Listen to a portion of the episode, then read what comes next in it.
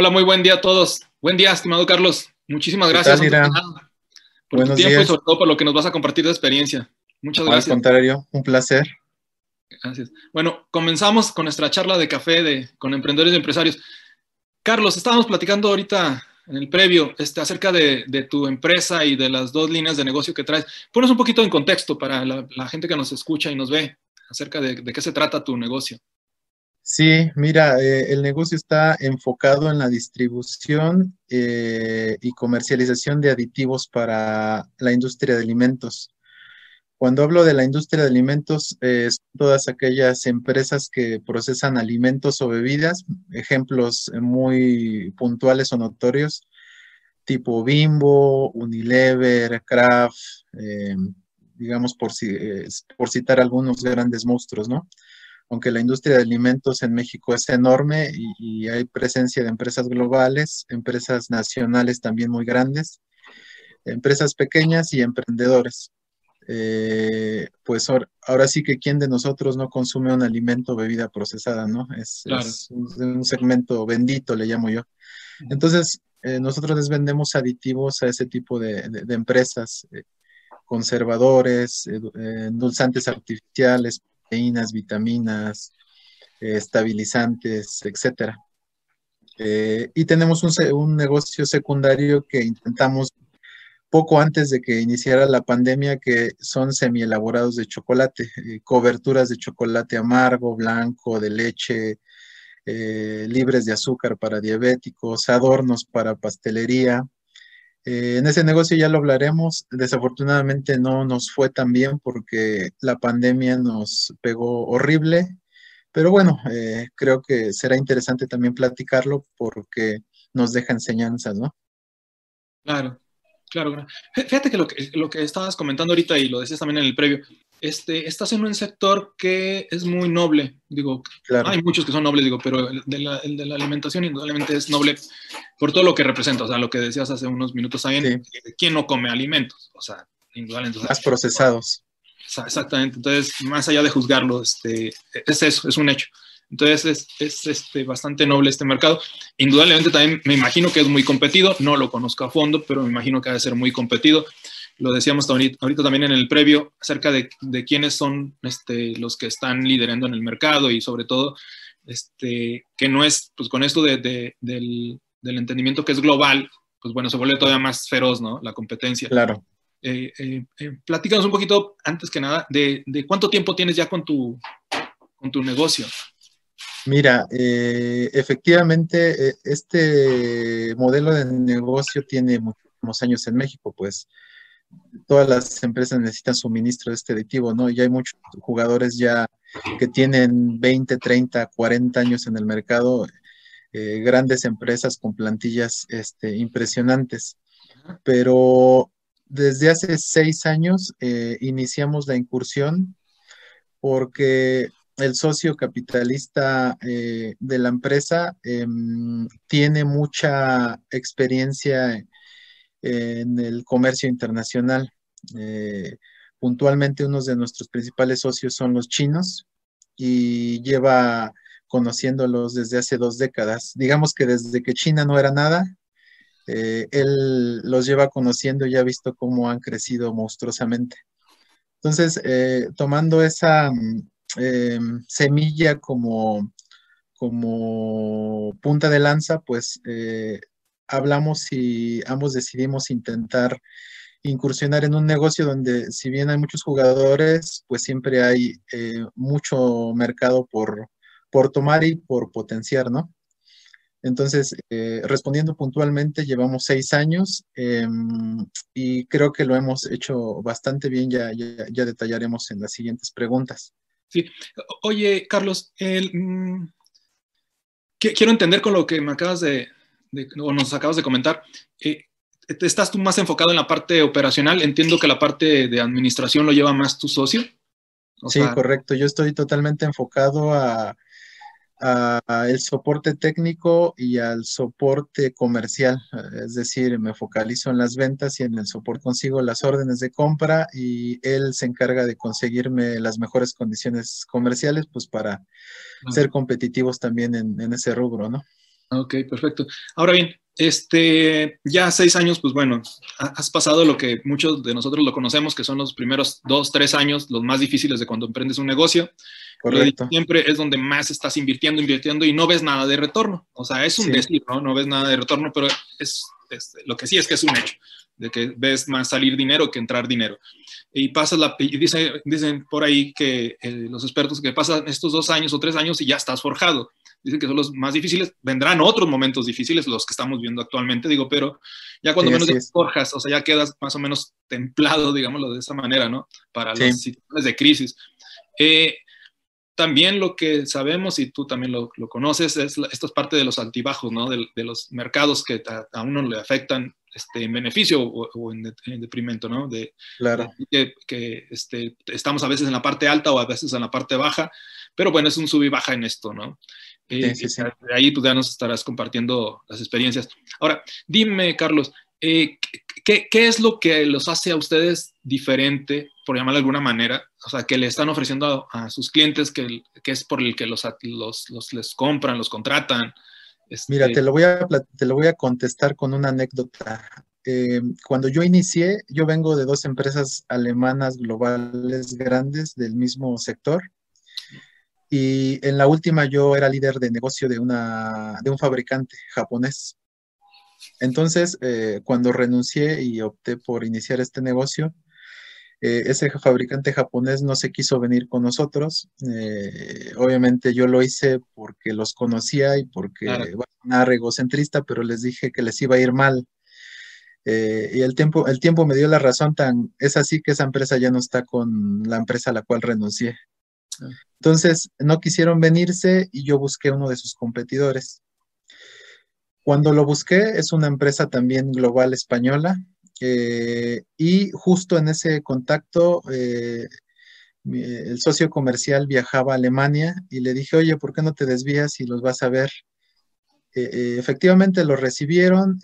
15 días después viajó un español a México porque estaba por seleccionar un distribuidor mexicano, ya tenía dos, dos candidatos dos empresas de 20 años en el mercado con una plantilla de más de 200 gentes. Pero también eh, tuvo reuniones con nosotros, nos, conoció y eh, para no hacerte la telenovela larga, eh, regresó a España y en 15 días iba a definir con cuál de los tres se iba a quedar para trabajar en México. Pues ganamos, siendo seis personas. Entonces respondo a tu pregunta diciendo, la misma pregunta que yo le hice a Alex Díaz, que es, que es nuestro contacto en, Madrid. ¿Por qué nos elegiste a nosotros, que somos seis, que estamos empezando prácticamente de cero, y por qué no a ellos? Y dijo, mira, es fácil. Em, para nosotros, para esas dos empresas, nuestra compañía va a ser un representado más dentro de una o dos eh, docenas de representados más que tienen. Entonces su foco va a ser reducido y con ustedes vamos a tener 100% eh, el foco en nuestra empresa, en nuestros productos. Entonces, por eso los elegimos a ustedes y porque aparte conocen el mercado, tienen disciplina y tienen experiencia. Entonces, creo que eso es lo que nos diferencia de nuestros competidores, así sean unos monstruos. Sí, te, entiendo. Eh, igual, algo similar me ha tocado estar compitiendo también con grandes empresas y mucho coincido ahí contigo de lo que, de las características que te dicen a ti como, como de lo que puede ofrecer tu, tu empresa. Ahora bien, este, Carlos, ya, ya tocabas eh, el, el, tema de esta, de la pandemia. Todo el mundo nos ha afectado, en algún grado, pero nos ha afectado. Este, y creo que lo, lo, dije ahorita, hace unos momentos, nos, nos ha forjado este, en muchos aspectos nos, ha, sucedido que se han redefinido algunas empresas, algunos negocios, este, tuvieron que innovar, forzados a innovar, este, etcétera. cómo ha sucedido para ustedes? ¿Qué, cuéntanos, ¿qué, tal? Fíjate que, como te comenté, eh, el negocio de los aditivos es muy noble. Eh, creo incluso que en la pandemia eh, ciertos de nuestros clientes crecieron mucho. Eh, porque obviamente, por ejemplo, tenemos algunos clientes que, hacen, este, no sé, postres o, cosas con chocolatería. Entonces, al haber tanta gente con, eh, confinada, pues aumentaron las ventas de ese tipo de productos. otros, muchos otros al revés. Eh, es que ya no comenté, pero el giro de alimentos es enorme. Tenemos cinco giros primarios que son bebidas, lácteos. En lácteos hay muchos segmentos, yogur, quesos, cremas, mantequillas. En bebidas también es enorme, hay bebidas eh, desde el agua simple hasta refrescos, cervezas, bebidas energéticas. Eh, está el tercero que es de cárnicos, el cuarto que es de panificación y el quinto que es de confitería.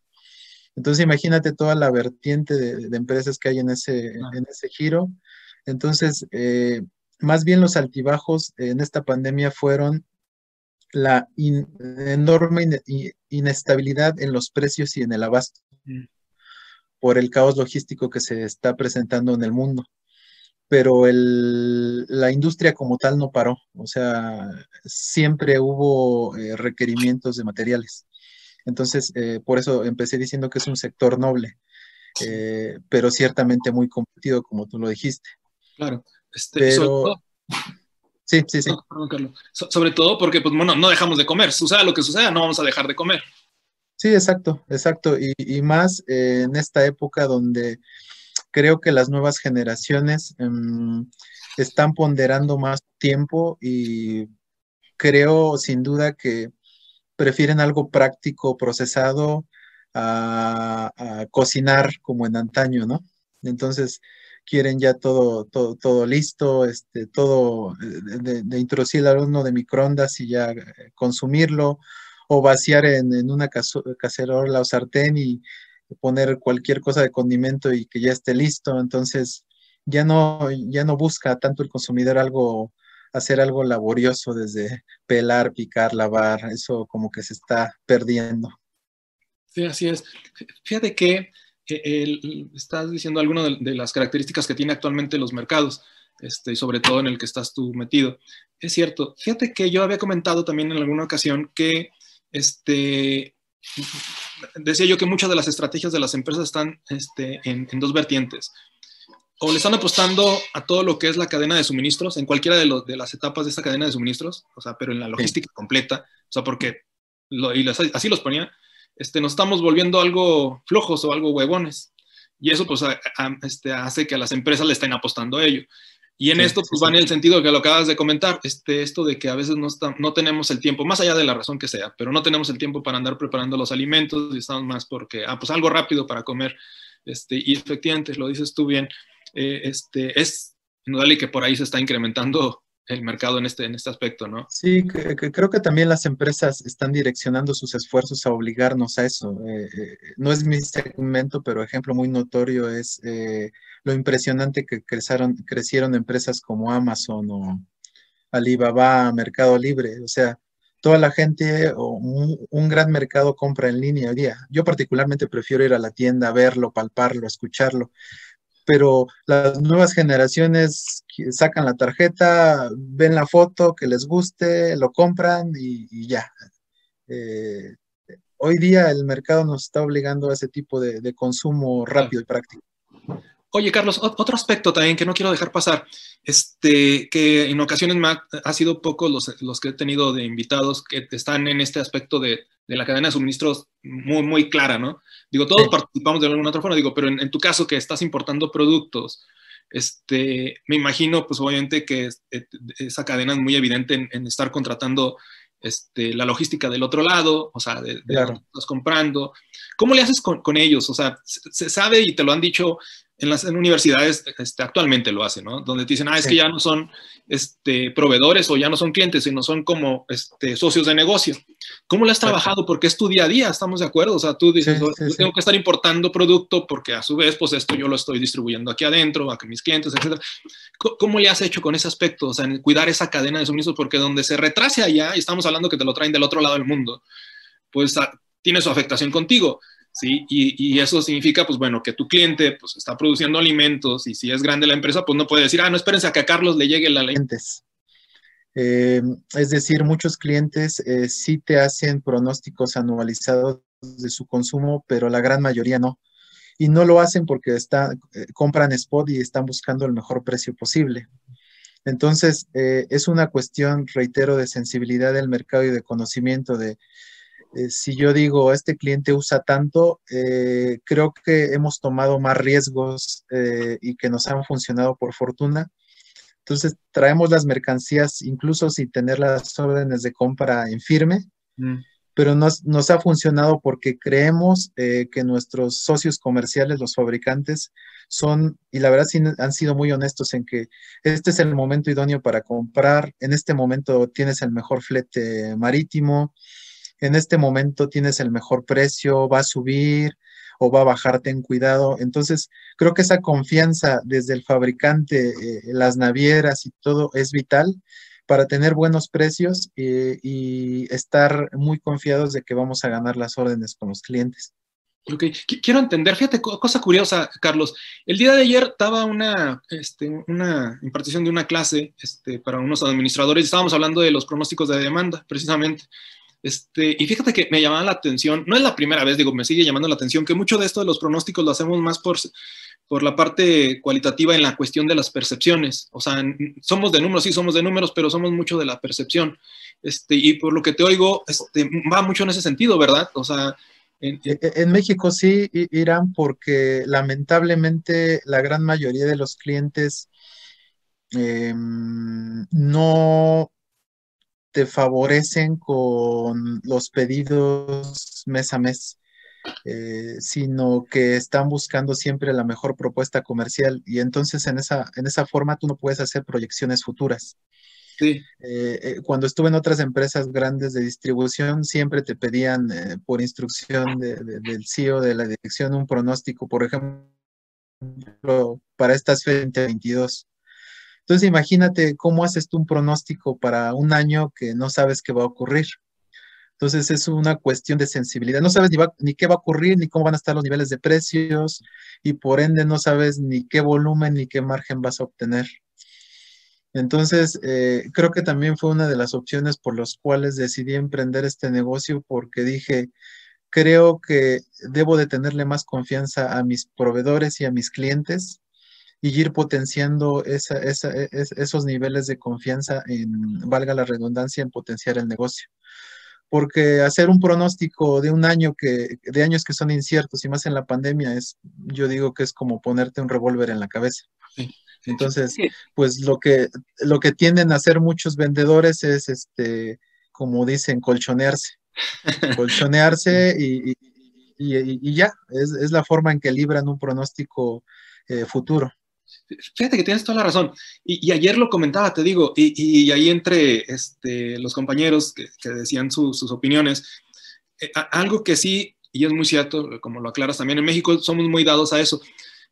pocas compañías yo he visto que hagan un pronóstico de demanda y si lo hacen nada más es por formalismo, que hagan un pronóstico anual, como lo piden, dicen, pues cada año hay que hacer tu pronóstico de demanda, pero que tú digas, lo hacen a conciencia y lo hacen para seguirlo, al último no es cierto. O sea, y eso pues más tú que estás metido en todo este rollo, este, me ha tocado verlo este, en las empresas, o sea, yo les decía ayer, o sea, me toca verlo que lo hacen más casi en, periodos cortos y das una razón muy importante, que yo lo que decía, es tan, tan volátil el mercado este, que ya no puedes tener la seguridad de que va a seguir con ese mismo comportamiento, entonces tienes que ir adaptando. Muchos, pues si entráramos en la teoría y todo ese rollo, dirían, pues bueno, vas adaptando tu pronóstico, etcétera.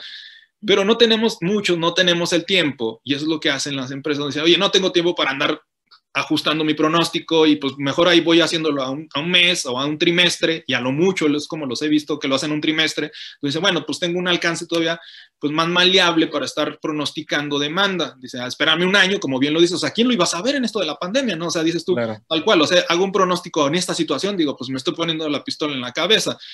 Exacto pensando lo que te vas a regir forzosamente, ¿no? Que es indudable que necesita uno ponerse objetivos este, de, de, plazos largos, pues sí, pero de eso hacer un pronóstico literal, pues como que sí está medio difícil. Real, un pronóstico real es eh, casi imposible. Sí, exactamente. Ahora, lo otro que, quiero resaltar de lo que nos estás compartiendo, este, Carlos, que, te, felicito mucho, Cultura, de tener la confianza al 100% de inicio. Este, y más cuando estás en esto los negocios y me dijeron, oye, Iram, ¿qué, ¿qué puedes compartir de tu experiencia en esto de las empresas? Siempre digo que el factor importante es la, confianza porque de ahí se va, a surgir muchas cosas. O sea, si no hay buena confianza, pues híjole, se echa a perder todo, se hace una bola de nieve y etcétera, etcétera. Lo que dices tú, fíjate, en esto que te escuchaba ahorita de tus proveedores, el que este, te digan con la confianza estas situaciones de lo que ellos prevén o ellos ven, este, de lo que pueden hacer juntos y lo que no pueden hacer juntos. Este, me pongo también en tus zapatos, lo he vivido y, y, y también lo he expresado abiertamente con ellos, con los que son los, aliados comerciales que tengo, o bien con los que en su momento también fueron mis proveedores, les decía pues, que abiertamente nos dijéramos las cosas, porque pues bueno, ya ahí pues este, puedes en conjunto tomar estrategias también en conjunto que nos va a beneficiar a ambos, ¿sí? o a todos los que estén participando. Entonces, este, qué bueno que nos estás diciendo eso de, de, lo que hay que estar forzando mucho lo de la confianza en todos sentidos, a tus proveedores, tus clientes, indudablemente es la base. Este, y pues bueno, eh, me imagino que pues hacia adentro, pues hacia de ser con ustedes. Actualmente, ¿cuántos colaboradores están en este negocio? Fíjate que somos, seguimos siendo pocos eh, porque somos una empresa pequeña. Eh, pero llevamos un buen ritmo de, crecimiento. Somos hoy día 10, este, pero eh, ya hemos penetrado eh, eh, bastante, con bastante importancia al mercado. Va a sonar curioso, pero luego con mis clientes este, tengo charlas y, y, me da risa que empresas que son monstruos que la verdad nosotros no consideramos competidores porque no hay forma de compararnos contra ellas por, por su infraestructura, por su logística, por su plantilla, por su nivel de flujo eh, o, o, su capital, pero ellos sí nos ven como competencia. Entonces, me da bastante risa. Bastante. Ahora bien, este, Carlos, una pregunta que también son de las que son obligadas que, que yo realizo en estas, en estas charlas. Eh, compártenos algo que haya sido de mucha experiencia para ti en, en, alguna decisión que haya, no haya sido acertada. O sea, que llámale un error, este, una equivocación, como quieras calificarlo, pero lo que sí estoy seguro es que fue una gran experiencia para ti, un, este, el tener mayor conocimiento. Yo, yo creo que, yo, yo, creo que son experiencias y van enfocadas al tema de confianza. Mm, no sé, clientes que de repente nos dicen, oye, este, necesito que me importes este material y vamos con todo y de repente nos deja la mercancía ahí varios meses y pues prácticamente nos dejan embarcados con los productos. Entonces, eh, cuando eso pasa, pues sí, uno se, se conflictúa porque dices, bueno, eh, la confianza fue otorgada y, y, digamos que no fue este, recíproca. Pero por fortuna mmm, son eventos que te enseñan un poco a, a mesurar más eh, los acuerdos que se plantean en este tipo de negociaciones.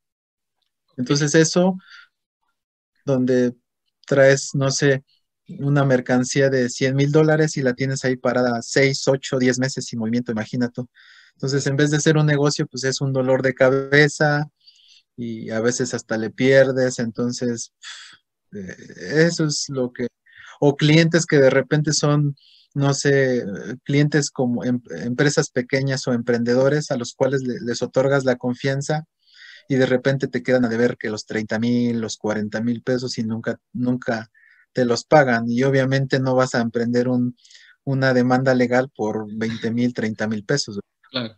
Entonces optas por decir, bueno, este, eh, vamos a, a, hacer ahí eh, el movimiento este, financiero para, eh, librar esa, esa, facturación incobrable, pero pues sí quedas decepcionado de, de, la gente, no propiamente de la empresa, de la gente y su accionar en los negocios. Sí, claro. Ahora bien, fíjate que, que, que lo, lo, pensé hace un momento y ya se me ha olvidado y qué bueno que lo, lo volviste a comentar este, hacia, hacia la pregunta que te quería hacer decías ahorita en los ejemplos, tengo ahí mercancía que puede estar para tres, seis meses. ¿Cómo te ha ido con esto, con el, cómo se puede decir el, lo que dicen los administradores? El, el, el, el, ¿cómo le llaman? Bueno, el manejo de inventario solamente, pero te iba a decir que, que, ellos que le llaman que es un pesar, que querramos o no, lo tenemos que hacer. ¿Cómo te ha ido con esto el manejo de inventarios? Digo, porque si lo ponemos estrictamente para un administrador, pues dice, pues es pura pérdida el tener un inventario Claro. Así como lo acabas de decir, oye, me costó 100 mil, pues obviamente esos 100 mil van variando con el tiempo, etcétera. Este, ¿Cómo te ha ido con eso, oye? Con Fíjate que en la pandemia eh, un poco complejo, pero en general bien, porque te digo, todo se trata de que conozcas a tu cliente y, y le tengas confianza. Entonces, nosotros creo que tenemos el 80%, te podría decir, con una rotación excelente de nuestros inventarios y un 20 que sí son un poquito más eh, compleja, complejo su manejo, pero eh, aún así lo tenemos con buen movimiento. Entonces, eh, somos de tomar acciones este, muy prácticas. ¿Sabes qué? Este material no se ha movido en tres, cuatro meses. ¿Qué hacemos? Este, ¿Se va a reactivar? ¿No se va a reactivar? ok, entonces, camino B y C.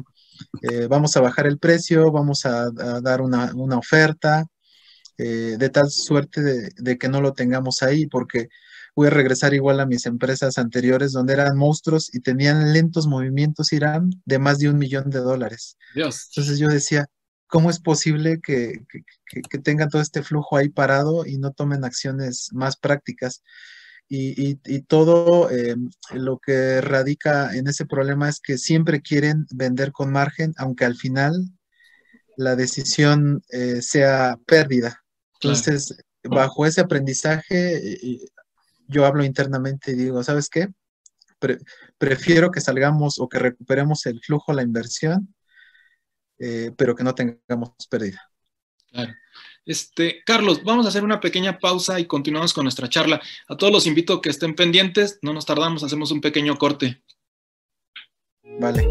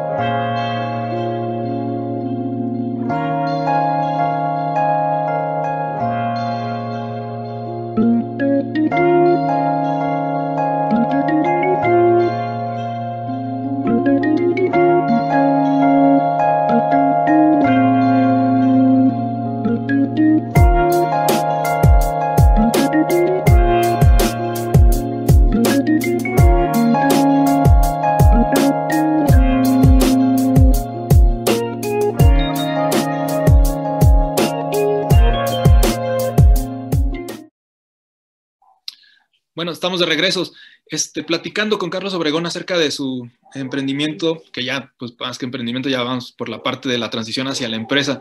Eh, Carlos, eh, ya nos dabas algunos tips en dónde está la clave de tu, de tu desarrollo como negocio, cómo, este, cuántos socios son, cómo empezaron, etcétera. Y estábamos hablando antes del corte de la parte de los manejo de inventario.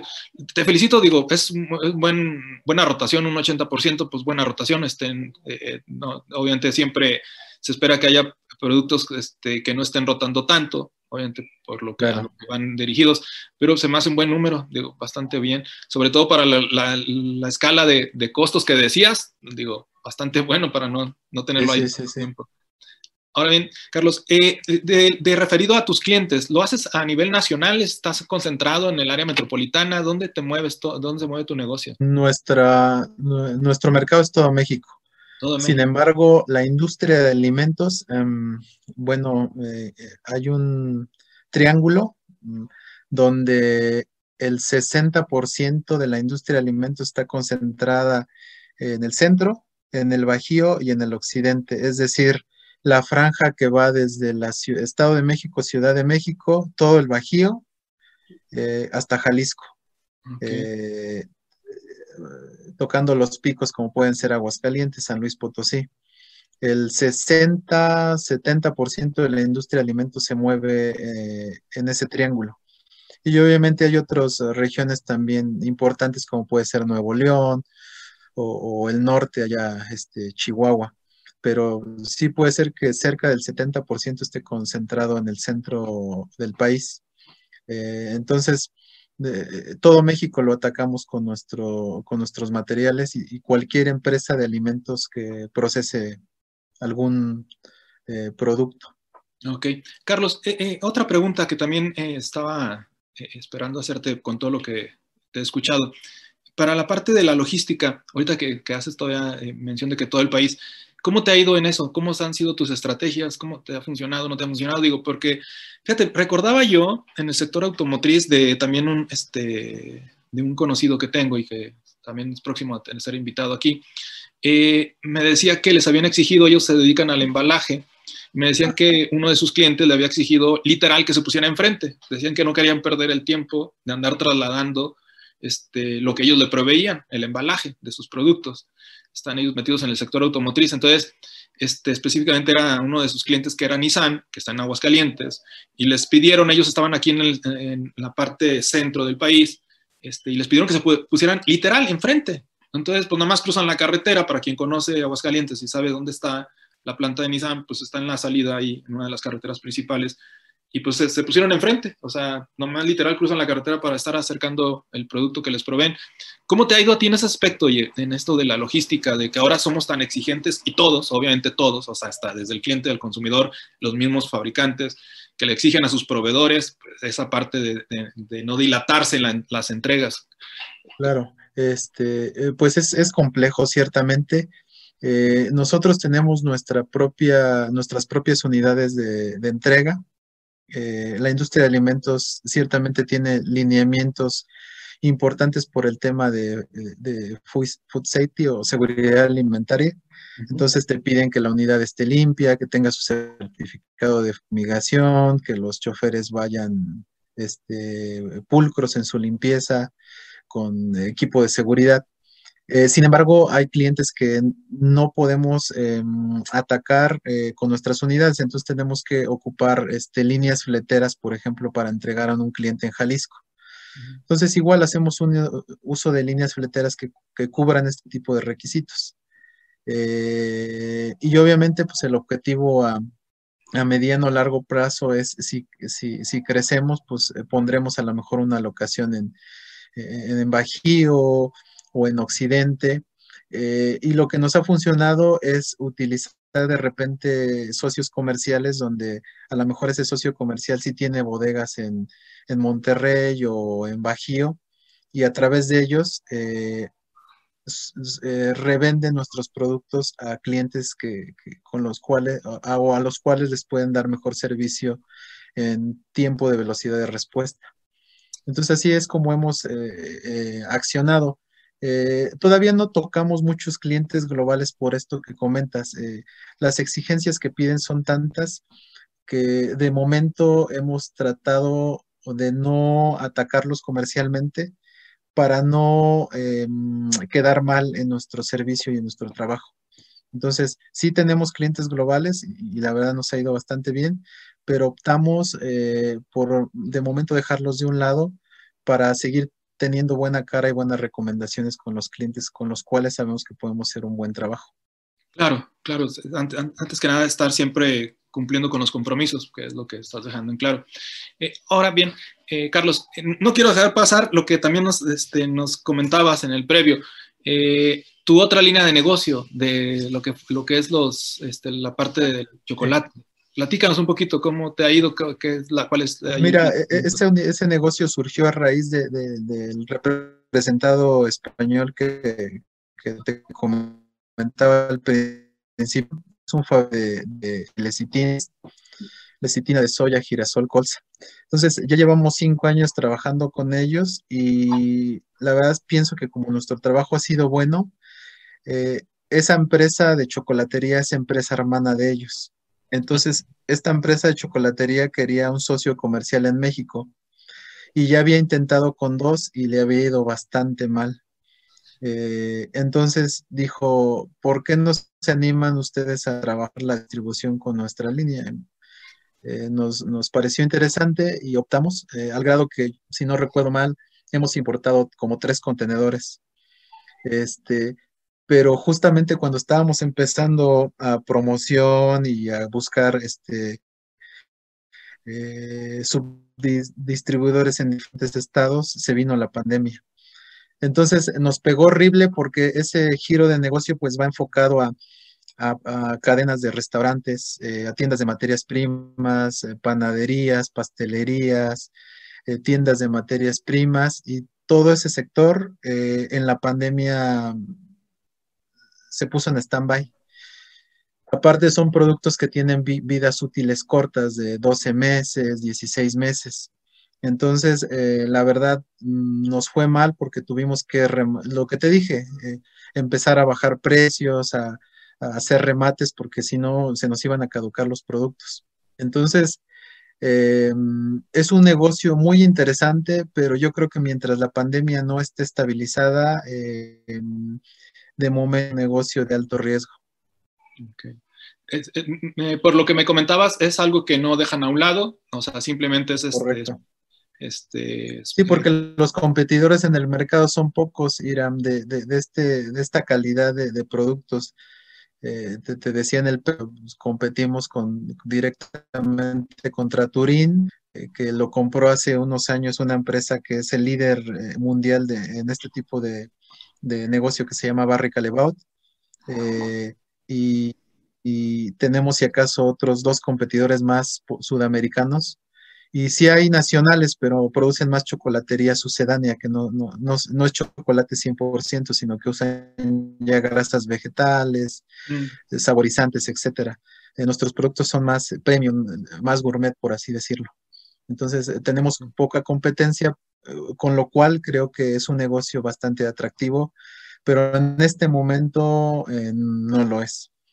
¿Están esperando a una mejor época? ¿O están eh, Estamos esperando que, que, acabe este año, eh, lo vamos a analizar en conjunto con, el fabricante tal vez en enero o febrero para ver cómo, cómo arranca el año y tomar una decisión si, si vale la pena. Perdiendo un poquito de intermitencia. Ok, Carlos. Pues bueno, eh, estamos llegando ya a la parte final. Te agradezco mucho, Carlos, todo tu tiempo y sobre todo lo que nos has compartido, que creo que eso es lo que es más valioso todavía. Este... Sí, sí, sí, es eh, justo, te digo, ayer hablaba internamente y platicaba de esta, de esta charla. Y igual lo que yo les podría decir eh, a los chicos, a los jóvenes que están intentando emprender es que, pierdan el, el, miedo. Si tienen confianza en, un negocio, este, que le apuesten todo, que le apuesten todo, que lo hagan con pasión, que lo hagan con confianza, eh, que le tengan confianza a sus clientes. Siempre habrá, como tú dices, alguna, algún problema, alguna piedrita en el zapato, pero creo que las satisfacciones eh, pueden ser más grandes eh, que, las piedritas en el zapato. Entonces, cuando hay duda, es ahí donde hace cortocircuito todo. Es ir con todo, apostarle a todo y creo que bajo esas premisas, pues mm, difícilmente te Muy buen consejo, Carlos, te lo agradecemos mucho. Este, indudablemente, el, el, gran primer obstáculo es el miedo. Creo que cualquiera de los que estamos ya en esto sabemos que fue nuestro primer obstáculo, el miedo. Este, y pues yo diría que ya que lo vives, que pasas eso, este, pues no, ya te das cuenta que no había nada de qué temer, o sea, esa ha sido toda una aventura, ¿no? Entonces, buen consejo. Y lo otro, la determinación, indudablemente también, buen consejo. Sí, y, cuando haces un buen trabajo, Irán, eh, luego es curioso porque hasta, hasta tus mismos clientes te empiezan a recomendar eh, con otros clientes y incluso ya el trabajo se aminora porque dices, bueno, ahora ya me recomendó eh, y, es más, más práctico y más fácil el caminito. Sí, muy cierto. Pues bueno, Carlos, te agradezco mucho. Todo tu tiempo y te digo las experiencias mucho más todavía y te deseo el mejor de los éxitos con tu empresa y con igual a tu socio, que les vaya muy, muy, muy bien. Igualmente, Irán, gracias por la invitación y aquí estamos a la orden. Gracias. Bueno, gracias a todos por habernos acompañado. Como siempre, este, queda el video grabado en nuestro canal de YouTube. Este, nos buscan en Ciencia Humana, igual en Facebook. Nos vemos la siguiente semana con otro invitado que nos comparta en sus experiencias ¿sí? y sus vivencias en lo que es esto de emprender. Pues bueno, que tengan muy buen día y que tengan una excelente semana. Carlos, muchas gracias. Que estén muy bien. Cuídate. un abrazo. Cuídense. Bye bye.